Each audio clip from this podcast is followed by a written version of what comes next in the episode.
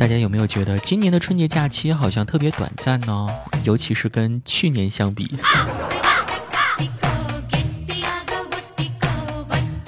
Hello，各位，欢迎收听喜马拉雅《去你的段子》。经历了春节长假的我们，这几天的心情仿佛是坐了过山车一样。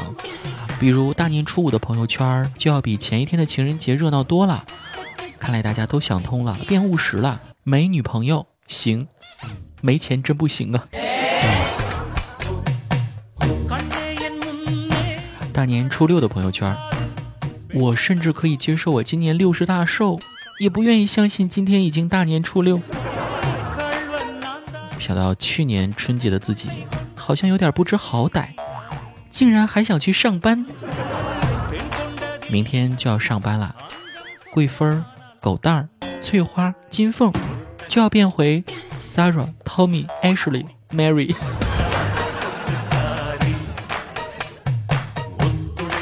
上班第一天，最沉重的是心情，还有我的体重。还记得正月初七的那一天，我可能是病了，头脑眼花，四肢无力，精神萎靡。Word 打开半天还是一片空白，网页打开了十几个也不知道要看什么，做什么也不起劲儿。但是，一到下班的时间，这些症状就莫名其妙的全好了。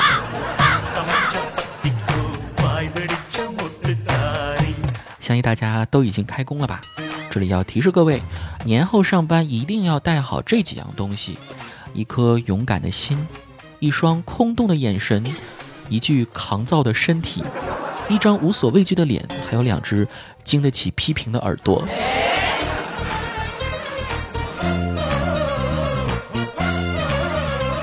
我们这代人啊，都是敢爱敢恨的，往往喜欢张扬个性，不愿意受到束缚。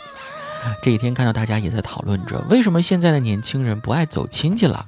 真的是因为懒，被娇惯，没礼貌吗？因为我们仔细想想就知道，我们上一代人，他们更加信奉的是群体、亲情、面子、礼节、形式等等，他们很多人一辈子都要为这些东西而活。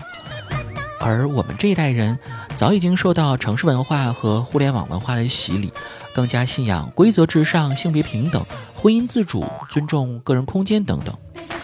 过年这件事情对于我们来说，已经没有了曾经的年味儿，甚至可能会成为部分人的负担。我们这种互联网寄生虫真的蛮疯的，打起嘴炮来根本没边儿。发哈哈哈的时候，嘴角纹丝不动，说我流泪了，但情绪毫无起伏。对话框里写了一排亲亲，其实心里根本没有把谁当回事儿。后来大家都习惯了这种夸张的表达，情绪何止被抬得好高，真正在笑的人不可信了，爱你的人你也感觉不出有多爱了。大家有没有这种困惑？就是总会担心屏幕前的对方觉得自己的聊天不够热情，于是呢就用好多的符号跟表情塞满对话的气泡。真的，很多时候发哈哈哈哈哈哈，其实就是因为没话接。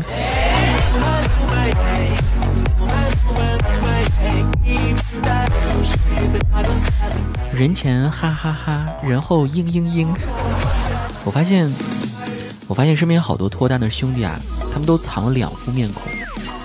谈恋爱第一次，跟女朋友聊天，宝宝。别看我原来天天打游戏，其实我早就玩腻了。现在最重要的就是跟你聊天喽。谈恋爱第十次，哎，你有什么事快点说啊，我听着呢。哎哎，干嘛呢？上上上上啊，干！谈恋爱第一次，小姐姐，你有微信吗？那个，加个好友可以吗？谈恋爱第十次。小姐姐，缺敬业福吗？支付宝账号是手机号吗？我送你啊！好了，下面的时间来关注几位朋友的留言啊，好像都是跟贾玲啊、你好李焕英啊相关的留言。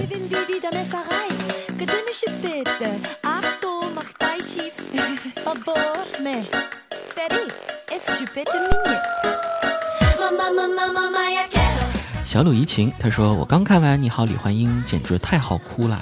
不得不说，贾玲在喜剧这方面真是太有才了，也真的很用心。听说她为了做喜剧变成了单身，还是挺遗憾的。所以子木，如果现在给你个机会当她的男朋友，你愿意吗？啊，这年少不知富婆好，错把少女当成宝。年少不知软饭香，错把青春倒插秧。年少不知奋斗苦，富婆带你进族谱。只要富婆拿捏住，连夜搬进大别墅。富婆好，富婆香，富婆是黑暗中的一道光。富婆美，富婆妙，富婆手里有钞票。嗯，其实对于我来说。什么胖不胖的都无所谓啊，我主要就是喜欢有喜剧才华的。只要他愿意，我就愿意；他不愿意，我也愿意。啊，贾玲姐，对不起啊，如有冒犯，请多包涵。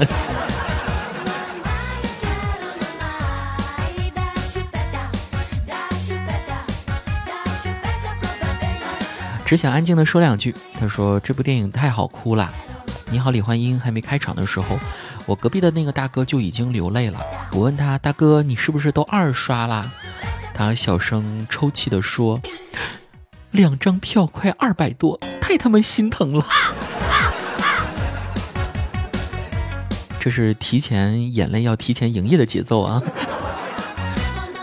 这部电影《你好，李焕英》，也就是新版本的《世上只有妈妈好》。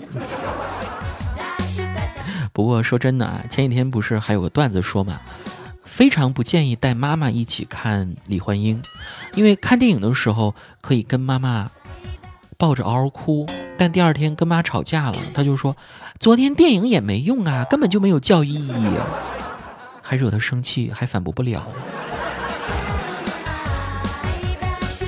如果跟妈妈的关系像朋友一样，那我还是建议跟妈妈去看。但说真的。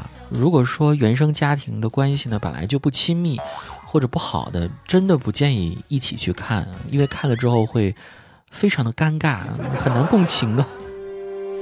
都市的街像一灯明婆娑，社区暖暖流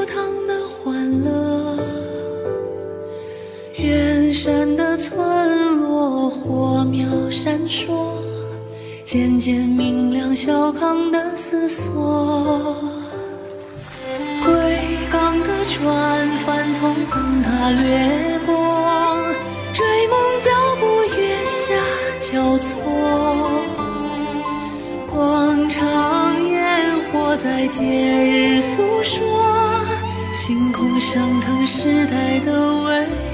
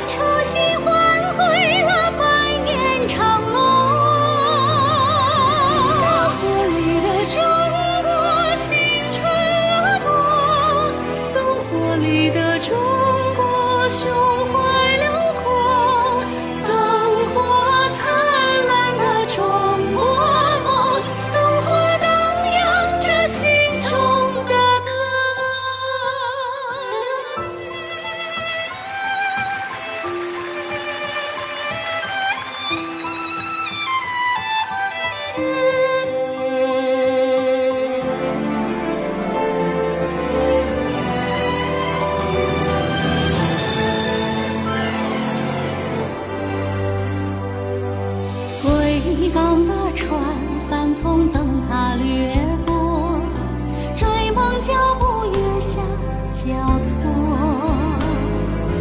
广场烟火在节日诉说，星空升腾时代的。